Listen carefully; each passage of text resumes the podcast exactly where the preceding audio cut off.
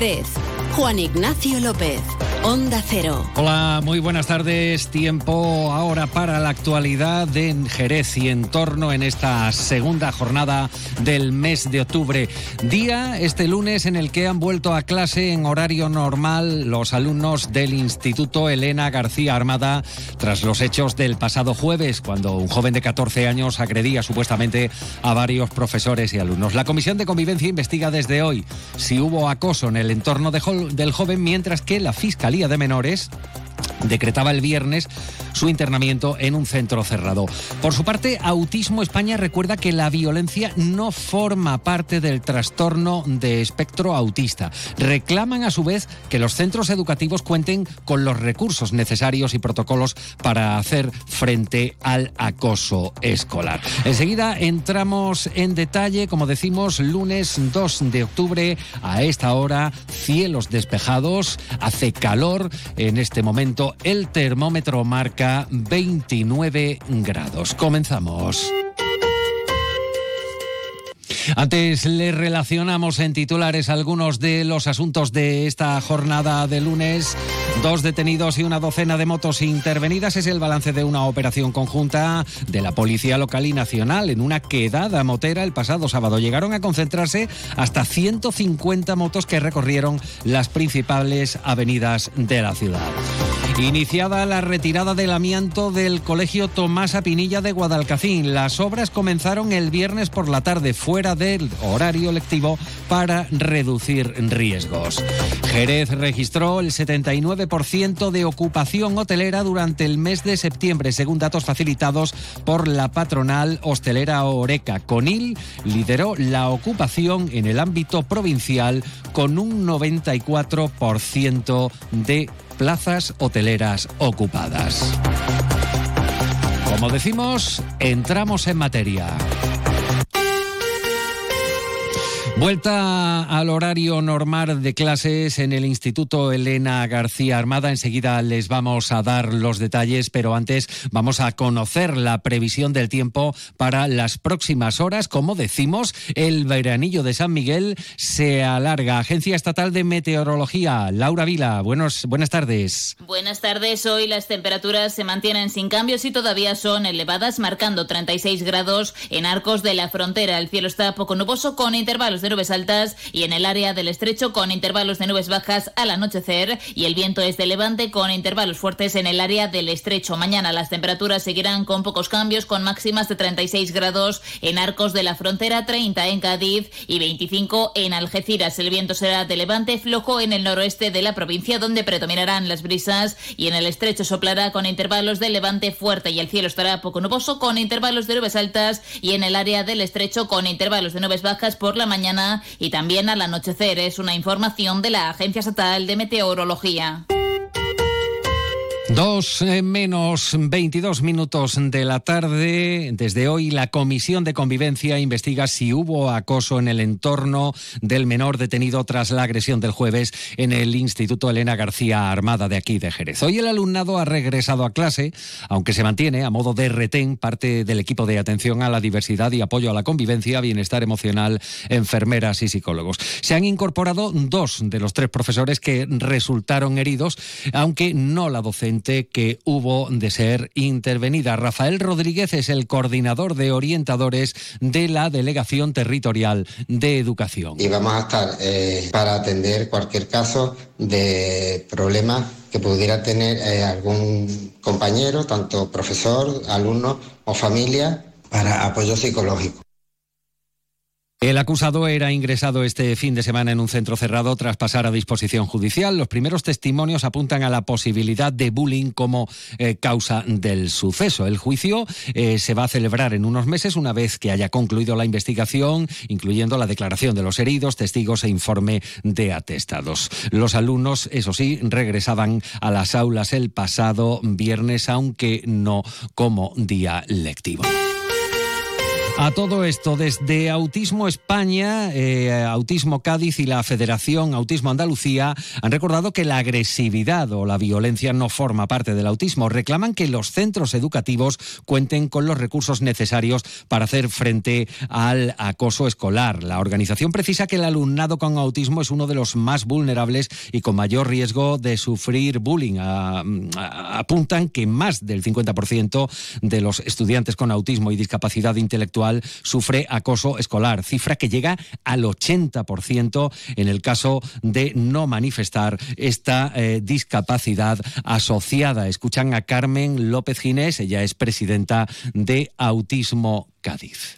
En relación al hecho de que el alumno agresor pudiera tener Asperger o autismo, desde la Asociación de Autismo Cádiz queremos ser muy prudentes porque a nosotros no nos consta de manera oficial que sea así.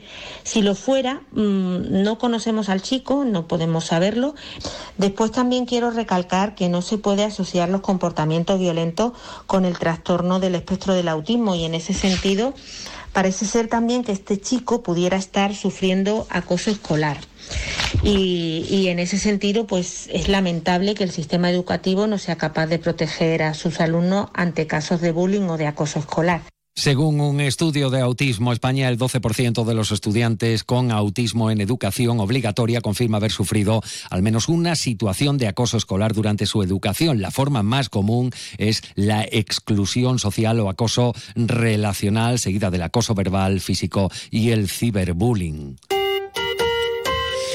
Una de la tarde y 41 minutos no abandonamos el ámbito educativo porque ya han comenzado las obras de retirada del amianto existentes en el eh, Colegio de Educación Infantil y Primaria Tomás Apinilla de Guadalcacín. Las obras comenzaban el viernes por la tarde, fuera del horario, del horario lectivo, para reducir eh, los riesgos durante la manipulación de esta materia por parte del personal especializado de la empresa contratada por el ayuntamiento. Con la retirada retirada de este porche de amianto se ve cumplida la reivindicación de la comunidad educativa del Colegio Guadalcacileño. De hecho, ha sido en reiteradas ocasiones cuando han alertado de la necesidad urgente de retirar el amianto de la cubierta, que forma parte del colegio desde su inauguración. Desde el área de educación del Ayuntamiento de Guadalcacín han agradecido al Ayuntamiento eh, de Jerez su rápida actuación en esta intervención tan demandada por la comunidad educativa de esta entidad local. Escuchan a Salvador Ruiz, alcalde de Guadalcacín. Muy contentos ¿no? por la retirada de este amianto ya de, de uno de los colegios públicos de nuestro pueblo era una reclamación que veníamos realizando desde el ayuntamiento hace bastante tiempo. Se ha estado trabajando con ello y bueno, ya agradecer también al ayuntamiento de Jerez la actuación y bueno, por nuestra parte muy satisfechos con, con esta retirada porque era ya un peligro, ¿no? Sabemos todos los perjuicios que acarrea este, este material y que esté en un colegio pues no, no era de recibo, ¿no? Y por fin pues se ha conseguido que, que ya no exista este, este riesgo una de la tarde y 43 minutos en otro orden de cosas, adjudicadas las obras de adaptación del Parque Williams como espacio multideportivo por un importe cercano eh, o casi de 120.000 euros. El proyecto contempla un conjunto de obras de adecuación y un entorno adecuado destinado a la práctica de estilos de vida saludable, entre las que figura la mejora de la pavimentación de los acerados, el refuerzo de la accesibilidad de toda la zona, eliminando las barreras arquitectónicas que puedan dificultar la movilidad. Cambiamos de asunto. Con dos detenidos y 14 vehículos intervenidos entre motos, quads y hasta un buggy, se salda la operación conjunta realizada entre la Policía Local y Nacional en la noche del sábado. Una quedada motera que se tradujo en una concentración de motos que alcanzó los 150 vehículos participantes. Una convocatoria evidentemente no autorizada, por lo que fue necesario activar un dispositivo para controlar y evitar el peligro que supone para los usuarios de las vías públicas este tipo de concentraciones.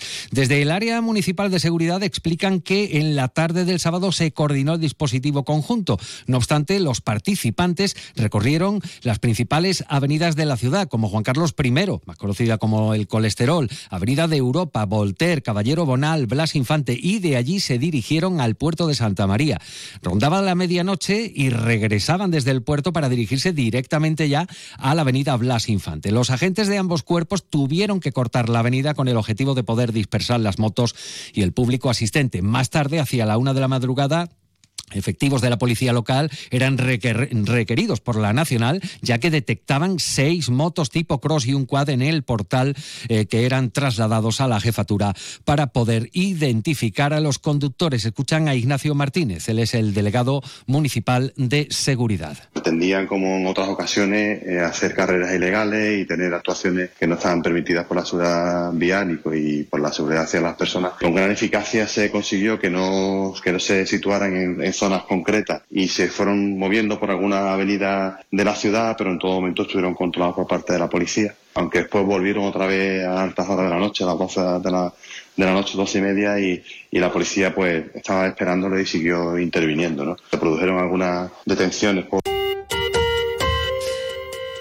Y en total, bueno, pues ambos cuerpos de policía intervinieron 12 motos, un quad, un buggy, se produjeron dos detenciones, una por un presunto delito de seguridad vial y otra, como acaban de escuchar, por un presunto delito de atentado a los agentes, 70 identificaciones y 14 actas por infracción de la ley de seguridad ciudadana. Estamos ahora con la arena política y vamos con el balance de los primeros 100 días de mandato municipal de María José García Pelayo, pero en esta ocasión ofrecido esta mañana por el Grupo Municipal Socialista. Afirman desde el PSOE que el ayuntamiento sigue funcionando gracias a las rentas, dicen textualmente, de los proyectos del anterior ejecutivo de Mamen Sánchez. Los socialistas subrayan que la imagen de Jerez ha vuelto a los años oscuros, algo que va en contra, dicen, de la imagen en positivo que atribuyen a los años de gestión del PSOE. En este balance crítico del Grupo Municipal Socialista se han referido a las ayudas sociales que afirman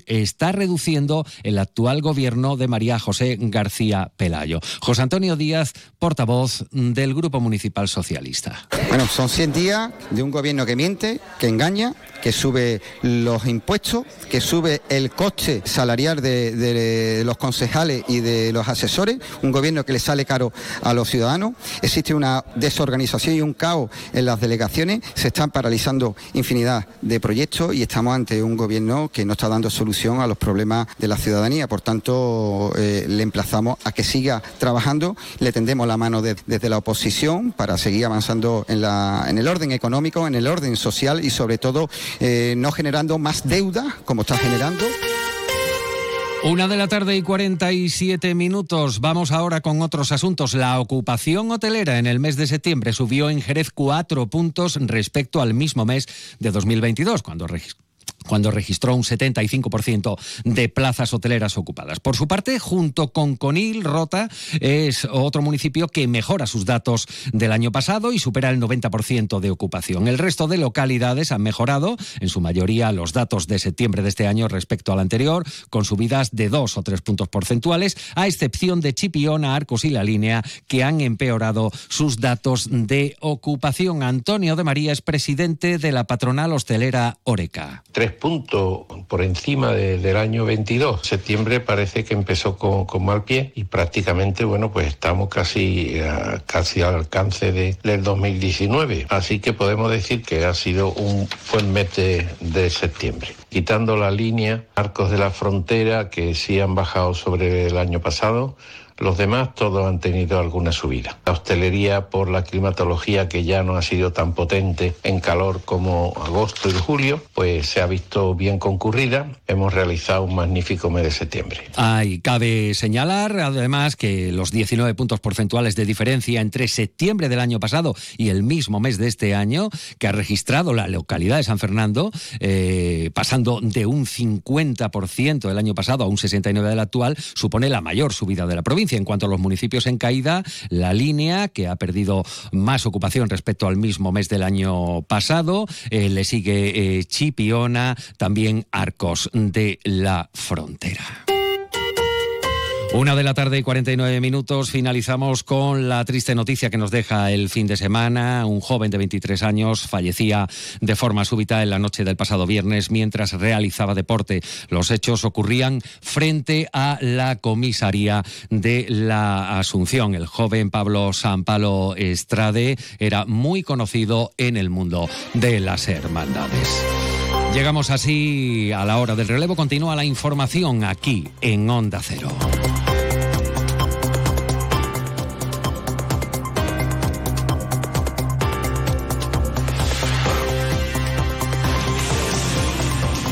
Noticias de Andalucía.